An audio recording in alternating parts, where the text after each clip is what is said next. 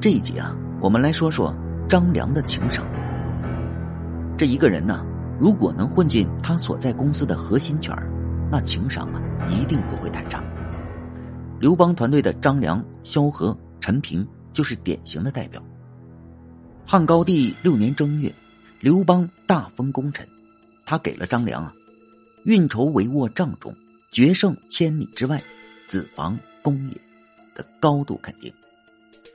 齐国的土地，你看上哪儿就挑哪儿，封你三万户。确实大方了。由此可见呢，张良在刘邦的心目中的地位了，那绝对是偶像级别的。可以想象啊，当刘邦说出这句话时，现场的大多数人绝对不是羡慕，而是严重的嫉妒。嘿，就一个卖嘴皮子的，凭啥呀？如果啊换做樊哙这种武将的话。这时候啊，绝对已经飘了。可张良接下来的话却完全的出乎人们的意料。呃，还是算了吧。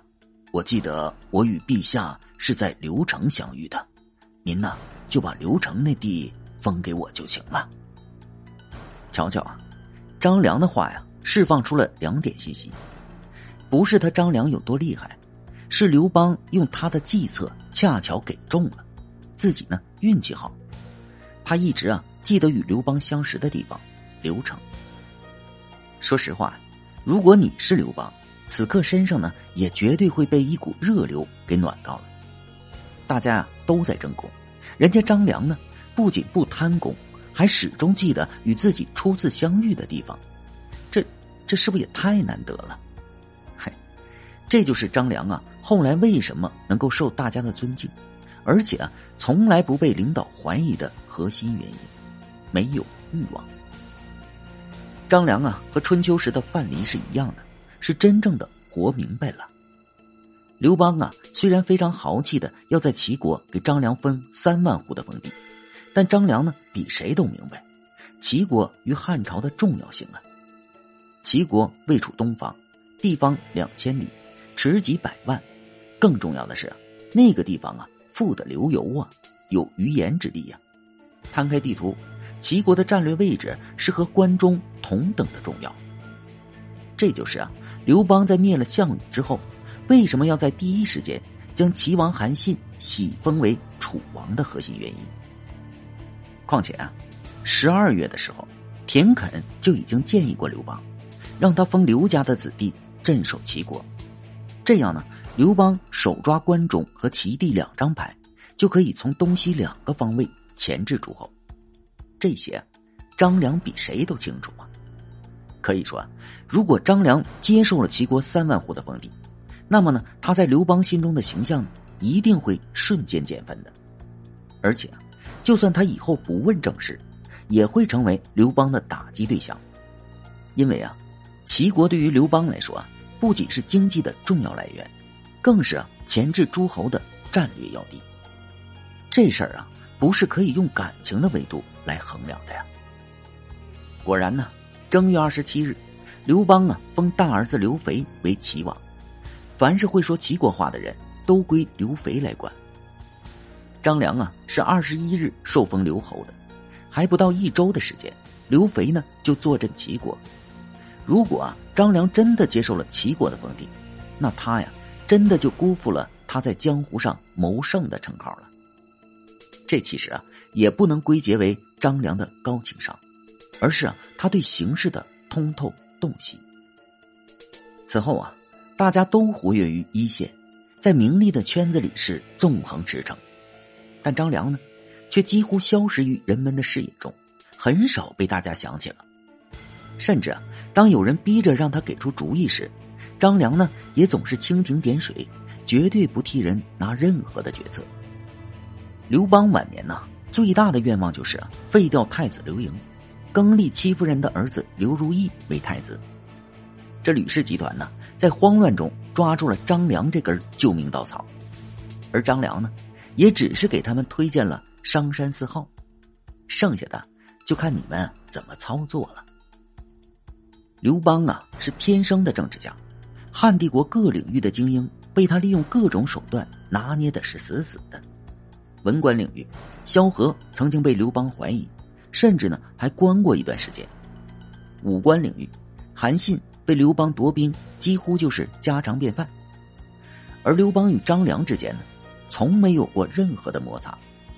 这原因是啊，张良啊从来就不会给刘邦任何机会，不留恋权力，也不热衷财富。你说刘邦有什么理由来怀疑人张良啊？纵观秦汉呢，甚至整条历史线，张良的情商都绝对是塔尖的那一波。从一定程度上来说，也是活明白了。这怎么说呢？张良啊，那叫境界；而陈平的行为啊，那才是对高情商淋漓尽致的演绎。这刘邦在弥留之际啊，下了一道让所有人都震惊的命令：杀掉正在燕国前线评判的樊哙。作为大臣呢，皇帝的命令当然要无条件的快速执行啊。可陈平呢，却完全没有按照剧本来出演。他和周勃呀，只是将樊哙关了起来，杀，还是回去交给皇帝吧。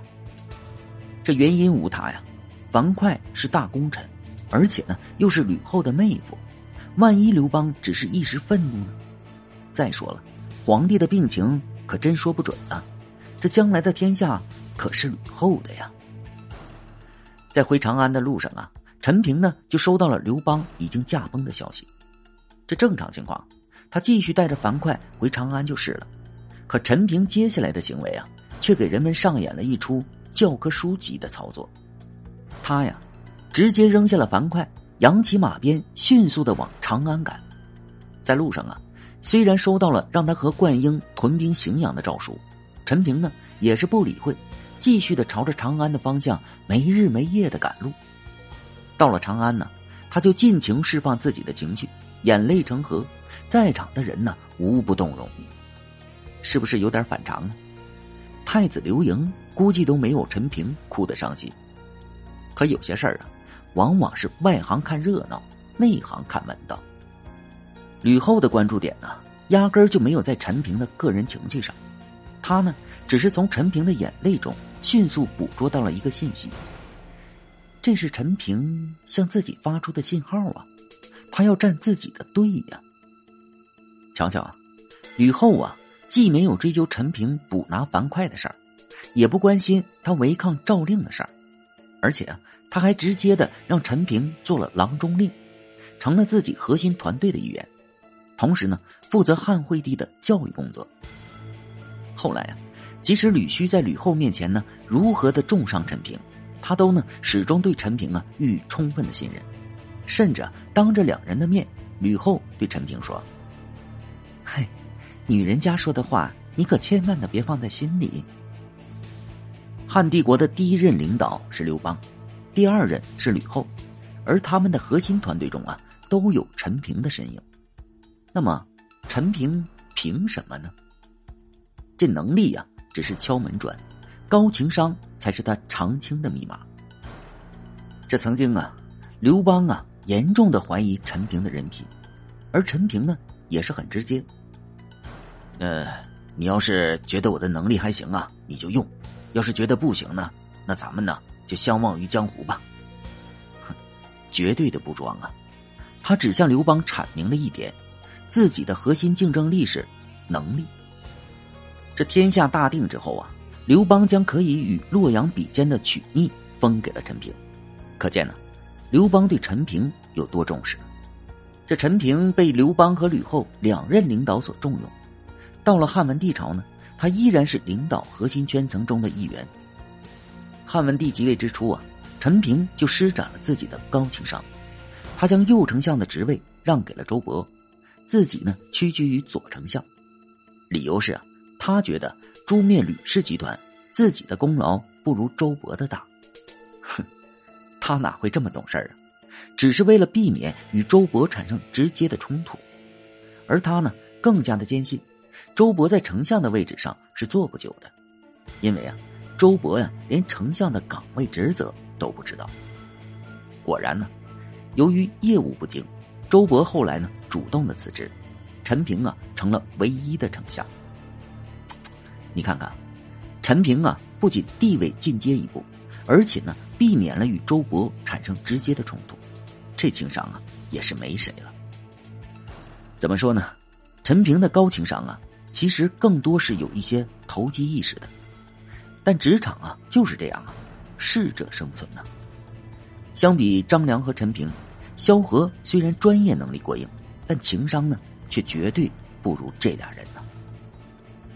荥阳对峙期间，他虽然主动的将家族子侄送往前线，以取得刘邦对自己的信任。天下大定，他又屡屡的以自污的方式来打消刘邦对自己的怀疑。但这些，全都是在别人的提醒下才做出的行为。刘邦在平定陈豨叛乱的前线。加封萧何为相国，并特意派了五百名卫士保护他的安全。这当时啊，萧何还以为刘邦对自己真好呢。要是张良和陈平啊，早明白是啥意思了。所以说啊，萧何在汉帝国的地位完全是由他的个人能力和对领导的忠心所奠定。